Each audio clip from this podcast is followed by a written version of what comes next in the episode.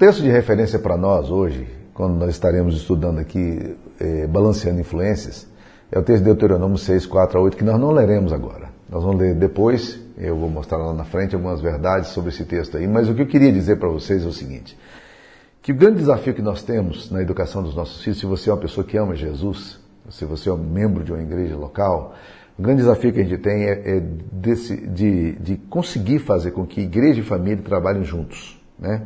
Que é a, a ideia do Reg Johnny que sobre o Pense Laranja, a gente realmente conseguir juntar as duas cores e trazer as duas cores juntos para trazer uma, uma cor onde igreja e família sejam parceiros. Pensando em termos de horas, quanto tempo você acha que uma igreja dá para o seu filho e quanto tempo você acha que uma família dá para o filho? A diferença é gritante. Nós estamos falando que a família gasta cerca de 3 mil horas por ano é, com o seu filho, enquanto a igreja gasta cerca de 50 horas, isso se os pais forem fiéis e trouxerem os filhos todos os domingos à igreja. Então a diferença é muito grande. Nós estamos falando de diferença gigantesca. Então nenhuma instituição tem mais possibilidade de exercer influência sobre os filhos do que a família. A igreja e família precisam se aliar para que eles juntos balanceiem essa influência e diante da esmagadora força do secularismo construam alguma coisa sólida e profunda. Certa mulher disse ao seu pastor que não sabia porque que seu filho havia se afastado da igreja. Afinal, ela havia criado o seu filho na igreja. E o pastor virou para ela e falou assim: Olha, esse foi o seu problema. Os filhos devem ser criados em casa e não na igreja. De fato, é verdade, né? A igreja consegue criar algumas coisas muito boas para o filho, por exemplo, e isso soma demais com a questão da influência da família. Por exemplo, ela, ela cria esses vínculos históricos, ela forma uma identidade, ela dá um senso de pertencimento. Filhos precisam disso. Quando os pais se ausentam da igreja, quando os, os pais não valorizam a, a, vida comunitária da igreja, eles não sabem quantas implicações isso trará para o coração do filho. Eles precisam de identidade, eles precisam de saber esse lugar onde eu, onde eu vou crescer, esse lugar, essa é a minha família, esse é o povo de Deus, eu preciso estar junto disso aqui. Quando eu batizo uma criança, normalmente eu falo muito sobre essa necessidade da gente trazer os filhos à igreja para que os filhos cresçam tendo essa visão da identidade, essa identidade comunitária. Né? É, por que, que os judeus se sustentaram durante séculos? É bom lembrar que no ano 68 a 70, Tito Vespasiano invade Jerusalém e o povo de Israel, que não morreu, foi todo disperso para o mundo, fugindo, escapando, se escondendo. E a nação judaica ficou desde da década de 70, no início da era cristã, até o ano 48 agora, 1948, quando foi novamente é, autorizado pela ONU que eles voltassem para sua terra e criassem uma nação geopoliticamente falando. Mas o que, que manteve a identidade desse povo? A identidade desse povo era mantida porque os filhos ouviam dos seus pais a, a, a, afirmação de que eles faziam parte de um povo, de um povo escolhido de Deus. E esse povo eleito era um povo do qual eles faziam parte. Essa identidade comunitária, ainda que os judeus se tornassem muito secularizados, mas eles tinham uma identidade cultural, uma identidade é, é, étnica, e isso ajudava muito. Quando nós imprimimos isso nos nossos filhos também, isso é uma coisa extremamente importante. Nós precisamos fazer isso. Os pais judeus nunca deixavam, por exemplo, de fazer circuncisão nos seus filhos. Ligação com a, com a identidade histórica. A, a cerimônia do Bar Mitzvah, que era feito com o menino quando faz, que é feito até hoje com o menino quando faz 13 anos de idade.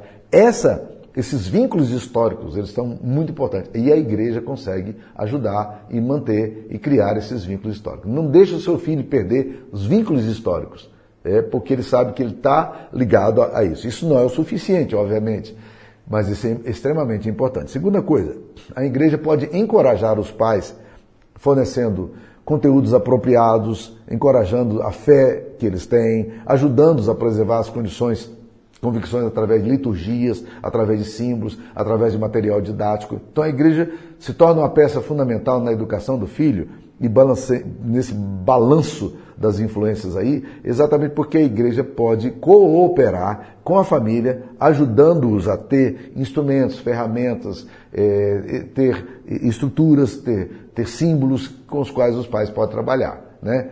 É, se você frequenta a nossa igreja, você sabe isso. Os filhos vão levar material para casa, eles vão levar material didático para casa, eles vão ter acesso a informações. E você, como pai, certamente tem sido abençoado com isso aí, e isso é instrumento. O grande desafio da igreja encontra-se em atualizar esses métodos e criar uma linguagem própria é, para transferir essas informações e conteúdos e assim apoiar a espiritualidade e a caminhada da fé da família. Esse é o objetivo da igreja. É ajudar você como pai, ajudar você como mãe, ajudar você como avó, eh, que participa desse processo educacional, a ter ferramentas e, usar essas ferramentas para a glória do Senhor. Em contrapartida, seja, do outro lado da balança, né? Nós temos aqui um, um balanço, a igreja trazendo material, ajudando, dando, dando símbolos, eh, orientando, dando ferramentas, dando material didático. Por outro lado, você precisa da, da família para balancear isso aqui. A igreja não vai, vai poder fazer tudo. Aliás, a influência da igreja é extremamente limitada, como falamos, por causa do tempo que ela tem para participar da vida da criança. Mas, em contrapartida, você tem a família.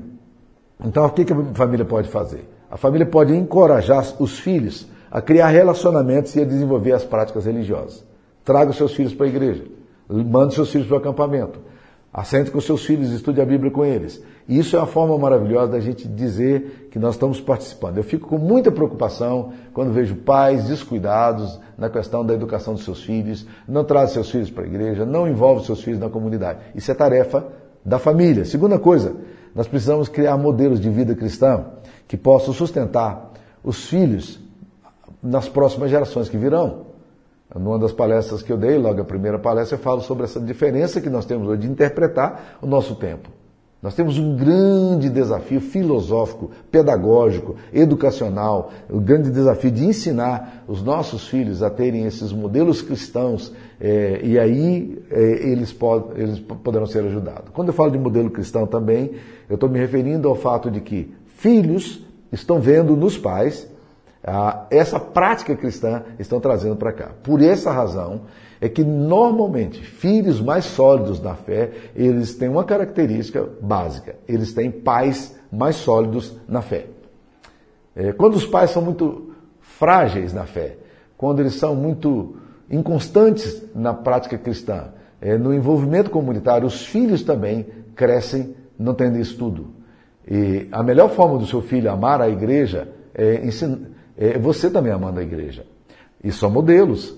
A melhor forma de você ensinar seu filho a amar os pastores é você amando os pastores. Amar os missionários é você amando os missionários. Eles precisam de modelos para que possam desenvolver isso aí.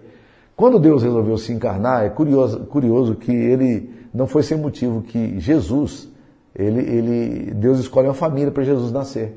Já pararam para pensar nisso? Que coisa maravilhosa. As primeiras experiências de afeto e de recolhimento, eh, de acolhimento foram feitos eh, por uma família.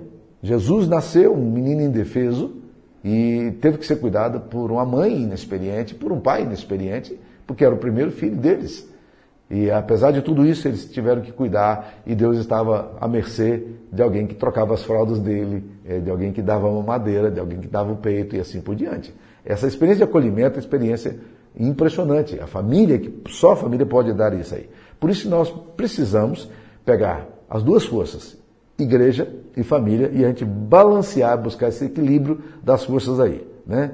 É, é, igreja e família somando para encorajar a fé, afinal, a, a, a fé desses meninos. Porque quem é que vai controlar o coração e a mente dos nossos filhos? Igreja e família pode ajudar. Pense apenas numa questão estatística. Quanto tempo a criança gasta, por exemplo, na escola? Muito mais do que na igreja, mas não mais do que na, na família. Né? Quanto tempo a, igreja, a, a, criança fica na igreja? Como vimos aqui, o número é muito significante. Né? Quanto tempo significativo as crianças desfrutam com, desfrutam com seus pais? Olha como o tempo é, é importante aqui. Né? Quanto tempo na internet e quanto tempo na, nas redes sociais seus filhos têm consumido? Se você não balancear essa, essa, esse poder do tempo, se você não equilibrar isso aqui, você vai ter muitas dificuldades. E agora eu queria então desafiar você para poder dar uma olhadinha em Deuteronômio. E aí eu convido você para dar uma olhada, uma olhada nesse texto aqui. O texto de Deuteronômio aqui é um texto fantástico, ele é fundamental na compreensão de toda, toda a estrutura teológica do Antigo Testamento. Capítulo 6, versículo 4, diz aí: Ouve Israel, o Senhor nosso Deus é o único Senhor. Esse, esse, esse é o lema do povo judeu. O povo judeu aprendia a usar esse que é chamado Shema hebraico. Esse Shema hebraico era repetido. Ouve Israel, o Senhor nosso Deus é o único Senhor. O Senhor nosso Deus é o único Senhor. O Senhor nosso Deus é o único Senhor. Só Yahvé é Senhor. Só o Deus de Israel é o Senhor. Essas coisas eram imprimidas no coração. Mas olha como é que o texto continua. Versículo 5. Amarás, pois, porque só Ele é Senhor, você deve amar, pois, o Senhor, teu Deus, de todo o teu coração, de toda a tua alma, de toda a tua força. Estas palavras que hoje te ordeno estarão no teu coração. Tu as inculcarás a teus filhos e delas falarás, assentado em tua casa, andando pelo caminho, ao deitar-te e ao levantar-te. Também as atarás como sinal na tua mão e te serão por frontal entre os olhos, e as escreverás nos umbrais da tua casa e nas tuas portas. Olha a preocupação como era interessante. Moisés havia sido, sido líder por quase 40, 40 anos e agora ele está percebendo a necessidade de, é, de transmitir é, aos, ao povo judeu aquilo que era essencial. Ele está no final da vida dele agora. Ele, ele quer assegurar que essa nação estaria protegida de influências pagãs, de influências idolátricas do povo de Canaã, que tinham muitos deuses. Né? Ah, ele sabia que essa tarefa não seria uma tarefa fácil. Então ele dá algumas direções para o povo de Deus. E essas direções, para você ter uma ideia, esse texto aqui está distanciado de nós é, cerca de 4 mil anos atrás. É impressionante como eles são atuais. Então, alguns princípios que a gente vai descobrir aqui nesse texto. Primeiro princípio fundamental aqui é mantenha o eixo central bem firmado. Qual é o eixo central? Em Deuteronômio 6, 4 ele vai dizer, esse é o chamar hebraico. Ouve, ó Israel, o Senhor nosso Deus é o único Senhor. Essa é a mensagem central. E essa afirmação ficou tão clara na comunidade hebraica que ainda hoje os judeus mais religiosos a proferem pelo menos duas vezes diariamente com seus filhos. O Senhor nosso Deus é o único Senhor. Ouve, Israel, o Senhor nosso Deus é o único Senhor. Esse é o eixo central, em torno do qual todas as demais coisas devem girar. O Salmo 78 fala: O que ouvimos e aprendemos, o que nos contaram nossos pais, não encobriremos aos nossos filhos. Contaremos às vindouras gerações os louvores do Senhor, o seu poder e as maravilhas que fez. Então, esse, esse legado não poderia ficar encoberto. Os pais precisavam é, comunicar aos filhos esse eixo central, ter essa identidade, conhecer o Deus do seu povo, o único Senhor. Nenhum outro Deus eles deveriam se curvar diante dele. Por isso que o, os dez mandamentos começam exatamente com a exortação. Não terás outros deuses diante de mim. A preocupação de Moisés era mais que justificada, porque logo depois da morte de Josué, a gente lê em Juízes 2, 2 10 e 11, que levantou-se outra geração que não conheceram o Senhor nem o que, o que Deus havia feito por Israel. Ou seja, a comunicação não aconteceu. As famílias deixaram de comunicar. O povo deixou de trazer para os seus filhos aquela informação básica. Quem é o Deus nosso? A quem nós devemos adorar. E a, aquela próxima nação, depois de Josué, não conhecia o Senhor nem os feitos de Deus em Israel. Duas coisas trágicas. Eles não tinham experiência pessoal com Deus, eles não conheciam o Senhor e também eles não tinham ouvido falar. A Bíblia diz que a fé vem pelo ouvir. Porque não ouviram falar, eles também não conheceram a Deus. Se você não falar para o seu filho, os seus filhos não vão conhecer a Deus, porque a fé vem pelo ouvir. Então nós precisamos comunicar, e esse é o eixo central. O nosso Deus é o único Senhor. Só Ele adoraremos, só Ele daremos culto. Nós não nos curvaremos diante de outros deuses. Esse é o Deus de Abraão, Isaac e Jacó. É o Deus Pai, Filho e Espírito Santo. Então, pais descuidados e desatentos espiritualmente, é, é, eles se afastam da igreja e a próxima geração que vem é, vai se perder. Porque a, a, a, geração imediata sua, se você é nascido em igreja e de certa forma trouxe os seus filhos, ainda que de forma meio que irrelevante para a igreja, sem consistência, esses meninos ainda terão alguma coisa, mas os seus netos não terão mais.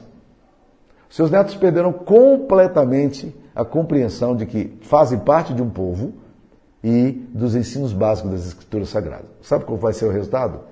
Seus filhos vão desman, é, é, desandar para direções horríveis, do tipo, vão se tornar esotéricos, espiritualistas, espíritas, né? e vão abandonar este Deus de Israel. E vão atrás de outras fontes de iluminações espirituais, esotéricas e místicas. Do misticismo pagão que está tão presente aí também. A nossa geração, essa geração atual, é uma geração muito espiritualizada, por incrível que pareça. Só que não entenda essa espiritualidade aí como coisa boa, não, não necessariamente. Porque estão muito focados em coisas zen, em coisas místicas, em duendes, é espiritualidade, tudo isso aí, bruxas, é, fadas, essas coisas todas, tudo é espiritualidade. Pedras, né, cristais, é, pirâmides, tudo isso é espiritualização. Mas isso não é espiritualidade bíblica, esse misticismo é um misticismo pagão. Se seus filhos não aprenderem a, o eixo central de que o, o, que o nosso Deus é o único Senhor, eles certamente vão se perder na sua história de fé. Por isso que Regger Joyner, no livro Pense Laranja, ele fala que a gente precisa manter o eixo central, porque manter o eixo central para ele é uma espécie de imaginar o final. Em épocas de crise, diz ele, em dias sem esperança, quando não há soluções simples, nem revelação específica de Deus, o povo de Israel deveria confiar no princípio mantendo o fim em mente. Né? Minha família faz parte de algo maior e Deus deseja mostrar o seu poder redentor em nossa vida. Era isso que o povo de Israel deveria entender, tá? Então a primeira coisa que nós aprendemos, mantenha o eixo central. Segunda coisa que esse texto vai nos ensinar é o seguinte, nós precisamos ter uma abordagem pessoal. Olha o que, que diz aqui no capítulo 6, versículo 6. Ele diz assim: Amarás, pois, o Senhor teu Deus de todo o teu coração, de toda a tua alma e de toda a tua força. Ele não chegou ainda nos filhos. Ele está falando aos pais. Amarás o Senhor teu Deus de todo o teu coração, de toda a tua alma, de todo o entendimento, de todas as tuas forças. É isso que o texto está falando. Então, antes de transmitirmos a mensagem aos nossos filhos, essa mensagem ela precisa estar encarnada em nós. Nós precisamos entender isso de uma forma radical. As verdades espirituais devem passar primeiramente por nossos corações para que elas sejam efetivamente comunicadas aos nossos filhos. Então, antes de trazer para os filhos, Moisés orienta sobre a atitude dos pais: amarás o seu teu Deus, ame a Deus. Porque essas coisas não podem ser ensinadas se não forem previamente adotadas em nós. Esses princípios espirituais, eles têm que, têm que ser trazidos para a nossa vida. Então, antes de pensarmos que os filhos estão se tornando, nós precisamos pensar em que, em que é que nós estamos nos tornando. Como é que está o nosso coração, o nosso amor a Deus? Nós temos amado a Deus? Então, isso implica não apenas em ensinar, mas demonstrar na nossa vida quem é o Deus de Israel. E eu acho tão fantástico isso aí, eu gosto de uma historinha de um menino que, que foi com o pai, ele tinha seis anos de idade, foi para o pai para a igreja, e quando chegou na igreja, a igreja passou a oferta, o horário do ofertório, e os pais pegaram, e foram, as pessoas foram dando. E o pai dele, pegou cinco reais e deu para a igreja. E quando eles voltaram, quando eles foram para para casa, eles estavam reclamando da igreja, do, do, do, culto, da liturgia, do sermão do pastor e reclamando de tudo que tinha acontecido na igreja, e o filho pequeno fez a seguinte observação: É, pai, mas com o dinheiro que o senhor dá também para a igreja, né, você queria o quê? Eu acho que às vezes nós não estamos entendendo de que nossos filhos estão atentos ao que nós vivemos, a forma como nós agimos, o amor que a gente tem a Deus. E é isso que vai cativar o coração dos filhos. Então, antes da gente ensinar, nós precisamos ter uma abordagem pessoal, como é que está o meu amor por Deus? Eu tenho amado a Deus de todo o meu coração, de toda a minha alma, de toda a minha força. Essas coisas estão realmente no meu coração. Eu tenho um compromisso de fato com Deus para que os meus filhos tenham compromisso com Deus? É muito fácil trazer seu filho e deixá-lo na escola dominical como se ali fosse um depósito. E você vai jogar tênis no domingo de manhã. Seu filho está olhando o que você está fazendo. Seu filho está entendendo a mensagem. Esse negócio aqui é muito importante para criança, mas não é para pessoas adultas. Pessoas adultas vão fazer outra coisa no domingo de manhã, elas não vêm para a igreja. Então, olha que perigo que nós temos. Nós queremos comunicar uma coisa que nós não, mesmo não vivemos. E aí o que acontece? A nossa abordagem é superficial, porque isso não entrou no nosso coração. Então o evangelho precisa ser visto nos nossos nos pais. Os filhos é, precisam ver o evangelho sendo assimilado no coração deles. Os filhos precisam ver os seus pais confessando pecados, demonstrando arrependimento, demonstrando contrição, demonstrando louvor, demonstrando gratidão, se alegrando em fazer parte da família de Deus, lutando pelo casamento com oração, lutando pelas, pelos, pelas lutas diárias, pelos conflitos diários, pelos desafios diários, com oração, com temor, com abrindo a palavra, agradecendo a Deus o alimento que recebe, as bênçãos de Deus, orando com os filhos. Quando os filhos veem os seus pais agindo dessa forma, meus queridos, os pais se tornam os modelos espirituais que nós precisamos. Filhos precisam de modelos. E é por essa razão que na segunda palestra que eu fiz, eu, eu trato do seguinte tema: não existem filhos problemas, existem pais problemas. Isto pode assustar-nos, e eu acho que deveria mesmo. Mas o que eu tenho percebido é que filhos que crescem em lares que amam o Senhor, eles podem até se desviar, mas eventualmente se retornarão a Deus porque eles viram isso nos seus pais.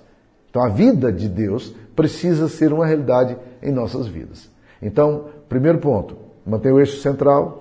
O eixo central é nosso Deus é o único Senhor. Segundo, tem uma abordagem pessoal. Amarás o Senhor teu Deus. Ame a Deus. Você, pai, ame a Deus.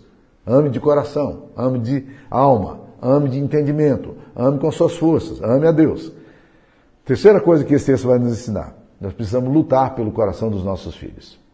Moisés tinha uma clareza muito grande quando deu esse texto inspirado pelo Espírito Santo, de que os pais deveriam lutar pelo coração, ponto central da alma dos filhos. Ele fala da relação de Deus eh, sendo sustentada por afetos. Olha que coisa interessante. Ele diz: Amarás o Senhor teu Deus. É muito interessante pensar nisso. Que a, a exortação bíblica é a exortação para que haja amor tem a ver com o coração. O problema seu e o problema meu é o problema nosso do coração. E o evangelho vai no coração. Por isso que nós precisamos pastorear o coração dos nossos filhos e também precisamos pastorear o nosso próprio coração. Então, nós precisamos lutar pelo coração dos nossos filhos, lutar pelo nosso próprio coração. Os coração dos filhos deve ser, o coração dos nossos filhos deve ser é, o, o, o eixo central da nossa preocupação, da pedagogia do povo de Deus. Nós precisamos amar a Deus, ensinar nossos filhos a amar a Deus. O que, que acontece quando os afetos são tocados? Isso rompe com uma fé meramente ritualista e institucional. Eu conheço algumas pessoas que, que se você perguntar para elas qual é a religião que elas têm, elas não terão muita dificuldade, por exemplo, de responder: eu sou presbiteriano, eu sou um batista. A questão para mim, porém, não é se é assembleiano, se é católico. A questão para mim, porém, é muito mais séria. Porque desenvolver uma fé institucional dos filhos é relativamente fácil. Mas desenvolver uma fé afetiva, que chegue no cerne do coração e que entra no amor a Deus, esse que é o grande desafio. E é o desafio do seu coração também. E é esse desafio que você tem no seu coração de amar a Deus, é o desafio que eu tenho, de amar a Deus, esse desafio do amor a Deus é o desafio que nós temos também em relação aos nossos filhos. Né? Nós precisamos fazer aquilo que o Ted Tripp fala. Nós precisamos pastorear o coração das nossas crianças. E pastoreia como? Ensinando-os a amar a Deus. Nós precisamos também, como, como crentes e membros de uma comunidade ou discípulos de Cristo, precisamos entender que, na verdade, esse tem que ser o objetivo na educação, o alvo não é apenas corrigir comportamentos, para agradar a sociedade, né? para dar satisfação para a gente. Não. O objetivo é muito maior. Nós precisamos corrigir comportamentos para que esses comportamentos possam afetar, é, é, é, a, a chegar no coração dos nossos filhos. Então, o comportamento não é o ponto central. O coração, sim. O coração dos nossos filhos. Porque do coração procedem todas as fontes da vida. É dele que vem adultério, os pecados, a lascívia, a avareza, tudo isso vem do coração. Então, o meu coração é o grande desafio. O alvo de Deus é o nosso coração. E é por isso que em Provérbios 23, 26, Deus diz: Filho meu, dá-me o teu coração. É isso que Deus está pedindo de você, nada mais, nada menos. Ele não está pedindo, dá-me a sua oferta. Ele não está pedindo, dá-me o seu tempo. Ele não está pedindo, dá-me a sua inteligência. Ele está pedindo muito mais. Ele está pedindo que eu entregue o meu ser completo a Deus. Mais uma vez citando Reggae Joner, autor do Penso Laranja, ele diz: há pais que são mais eficientes em lutar para vencer uma discussão do que brigar para ganhar o coração dos seus filhos. Achei essa frase muito interessante. Às vezes a gente luta para vencer uma discussão com os nossos filhos, mas esse não é o alvo. O alvo nosso é ganhar o coração dos filhos e não ganhar uma discussão. E isso, às vezes, implica em coisas muito sérias, até mesmo em confissão de pecados. Nós, como pais dos nossos filhos. Então, Moisés instrui os seus filhos, em Deuteronômio capítulo 6, versículo 20, ele instrui uma coisa interessante. Olha aí como é que diz, Deuteronômio 6, 20. Quando o teu filho, no futuro, te perguntar, dizendo, o que significam os testemunhos, estatutos e juízos que o Senhor nosso Deus vos ordenou, então dirás a teus filhos, éramos servos de Faraó no Egito. Porém, o Senhor de lá nos tirou com poderosa mão. Olha o centro dele. Por que, que nós devemos seguir a Deus? Porque nós éramos escravos, escravos do pecado, escravos da força da vontade, escravos é, do diabo. E Deus nos tirou para sermos escravos agora da justiça, Ele nos tirou para a liberdade, Ele nos chamou. Olha aí, o coração como está em foco. Então, como ganhar o coração? Isso só é possível mediante um relacionamento de confiança. É assim que nós ganhamos os nossos filhos. Moisés não apresenta muitas razões práticas aqui no texto, mas ele ensina que Deus é digno de confiança e do amor. E que Deus tem um envolvimento afetivo com seu povo a ponto de tirar o povo do Egito e trazer para a liberdade. Ele é o Deus que faz alianças com o seu povo. É um Deus que liberta o seu povo, é um Deus de pactos. Então, o principal alvo não é levar os filhos a seguirem regras comportamentais, mas o principal alvo é demonstrar que eles podem confiar em Deus e saber em quem o que nós amamos e em quem confiamos. A quebra de confiança em Deus vai afetar a segurança que eles poderiam ter em Deus. Então nós precisamos ajudar os nossos filhos a, a viver assim. Deixa eu colocar algum, alguns exemplos práticos aqui. Né? Eu conheci uma mãe que saiu da sua casa quando a sua filha tinha quatro anos. Ela estava é, indo embora, expatriando-se para os Estados Unidos.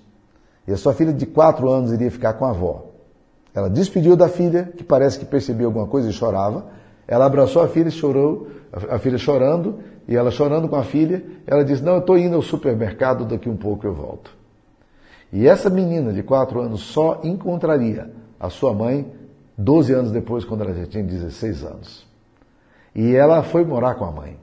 Mas foi, foi, era muito difícil o relacionamento. Por quê? Porque aquela filha não confiava mesmo na sua mãe. A sua mãe não foi digna de confiança. Então nós precisamos ensinar o amor. E não é muito raro encontrar pais que têm facilidade para aplicar a disciplina quando estão irados. Mas ao fazer isso, eles demonstram que não estão realmente preocupados com a educação do coração e nem com as, os afetos, mas estão preocupados em resolver a ira momentânea que os controla. E aí eles agem é, esquecendo-se da exortação da Bíblia que diz que a vara da indignação falhará. Pais facilmente é, esquecem a necessidade dos seus filhos. Por isso que a Bíblia vai dizer em Provérbios, em Colossenses 3, 21, Pais, não irriteis os vossos filhos para que não fiquem desanimados. Olha que frase, olha que texto pesado. Não irrite os vossos filhos para que não fiquem desanimados. Muito da depressão, muito da tristeza, muito da angústia dos nossos filhos acontece porque nós, pais, somos provocativos. E muitas vezes a nossa provocação vem pela incoerência de fazermos uma coisa e exigirmos dos nossos filhos outro comportamento. De, de encorajarmos eles a ir à igreja e nós mesmos não queremos ir. É uma fé inconsistente, não, não é uma fé afetiva e isso é um problema.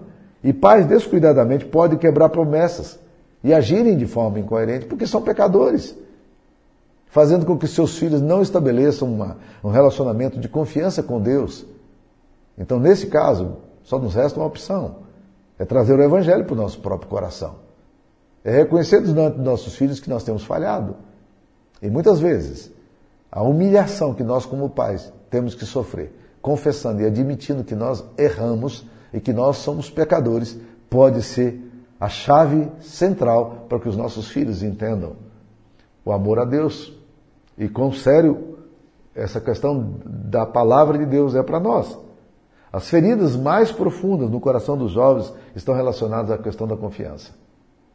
Meus queridos irmãos, esse, esse assunto é um assunto extremamente complexo. Filhos são capazes de lidar relativamente bem com pobreza, é, com escassez, com dificuldades, mas eles não sabem lidar com a falta de coerência dos pais. E isso traz muita insegurança, ira, raiva, dor e ódio. Há muitos filhos aí distanciados dos pais afetivamente. Eles não conseguem mais conversar com os pais, não conseguem mais se aproximar dos pais, nem os pais dos filhos né? por causa de todos esses conflitos que foram desenvolvendo na, na construção da personalidade e dos afetos. Por último, meus queridos irmãos, queria falar que Moisés vai é, nos encorajar, a palavra de Deus nos encoraja aqui, a gente estabelecer uma dinâmica. Uma dinâmica para quê? Para a gente poder realmente fazer, balancear essas influências. Vamos lá, as dinâmicas aqui. Esse texto aqui, inspirado por Deus, é, ele fala da importância da gente estabelecer ritos e, e criar dinâmicas para que os nossos filhos tenham um aprendizado mais efetivo. E isto implica numa vida cotidiana e intencional. Esse texto aqui vai nos mostrar quão, quão profunda deve ser a nossa intencionalidade. Nós entendemos que precisamos fazer isso e nós vamos fazer. Olha como é que o texto fala.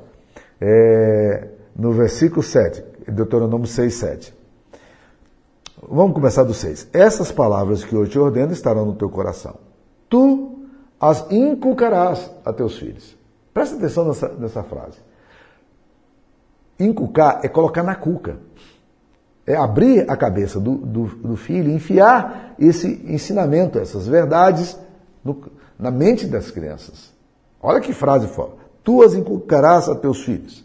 Aí ele vai dizer agora como é que nós podemos fazer. De uma pedagogia sistemática, intencional, constante que nós precisamos ter.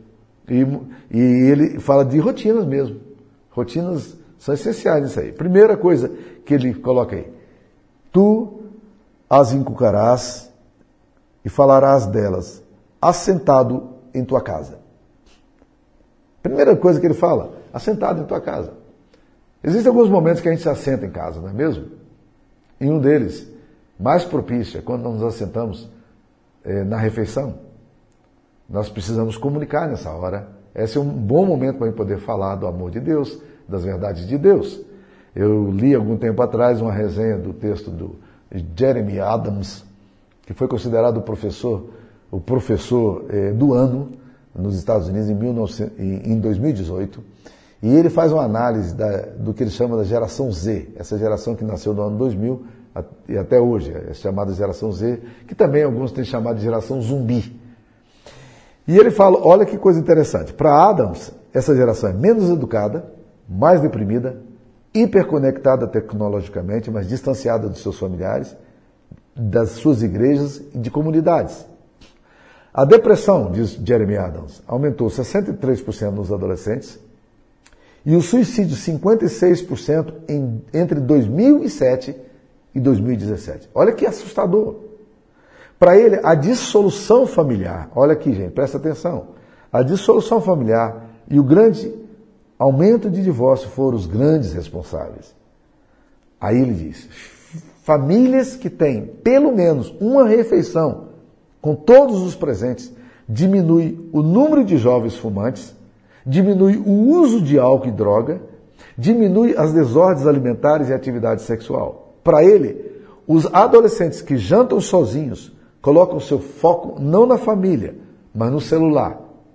E aí abre aspas, citação dele. A negligência da vida familiar é o maior responsável, não apenas por trazer uma sensação de vazio aos estudantes, mas a vida do povo americano em geral. Olha o que, o texto está falando. Tu as ensinarás assentado em tua casa.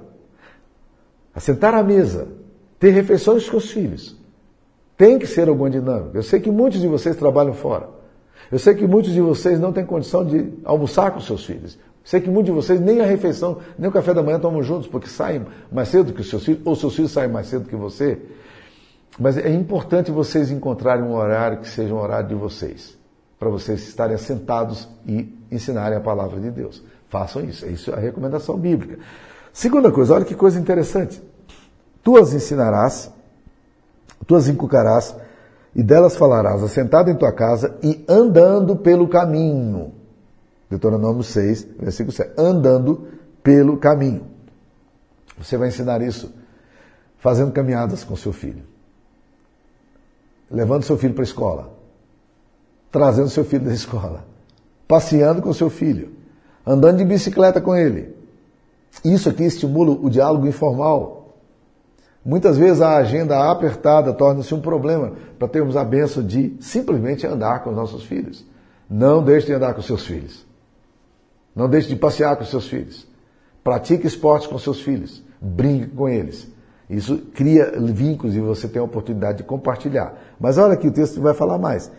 Tu falarás assentado em tua casa, andando pelo caminho, e ao deitar-te e ao levantar-te. É na hora de dormir e na hora de acordar. Na hora de dormir, gastar um tempo com os filhos. Especialmente quando ainda são menores. Antes de dormir, certamente eles vão estar lá. E esse é o momento estratégico. E se você tem filho pequeno, ou se tem neto de 4, 5, 6, 7, 8 anos, 9 anos, você sabe exatamente o que eu estou falando. A maior alegria dos filhos é ter os seus pais ao redor deles para dar um beijo neles, orar com eles e conversar com eles um pouquinho. Faz isso, aproveite esse momento para ler um texto da Bíblia. Se você não sabe o que ler, pergunte à sua líder de ministério infantil, ela vai ter maior prazer em poder informar para você, ensinar para você, né? E o texto aqui diz, na hora de acordar.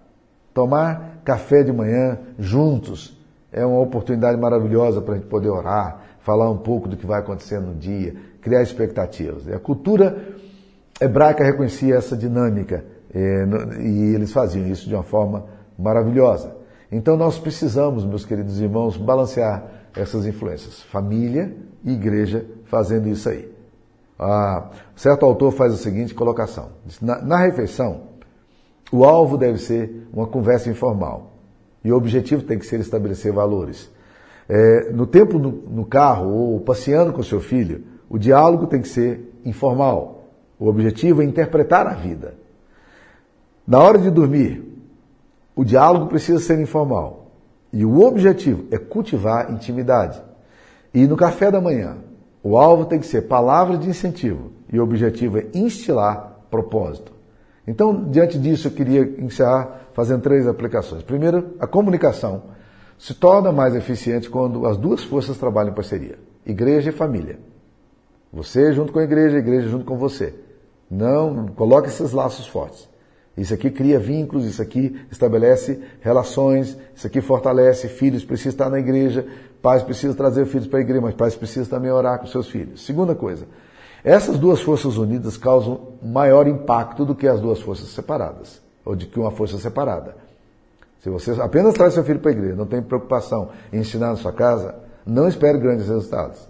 Se você ensina em sua casa, mas você não traz seu filho à igreja, você está desvinculando seu filho de uma experiência comunitária, de um vínculo com um povo de Deus. Então, por último, mais uma vez citando Reggie Joyner, ele diz o seguinte: Não é a informação nova que cativa a imaginação, é a sua representação. O mundo cultural reinventa a todo momento a forma de falar.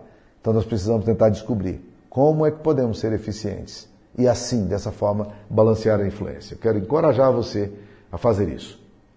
A não apenas trabalhar de forma separada, mas trabalhar comunitariamente. E não apenas trabalhar comunitariamente, mas trabalhar também assentado em sua casa, andando com seu filho, na hora das refeições, na hora de dormir, na hora de acordar. Que Deus te dê essa graça. Eu queria orar por você.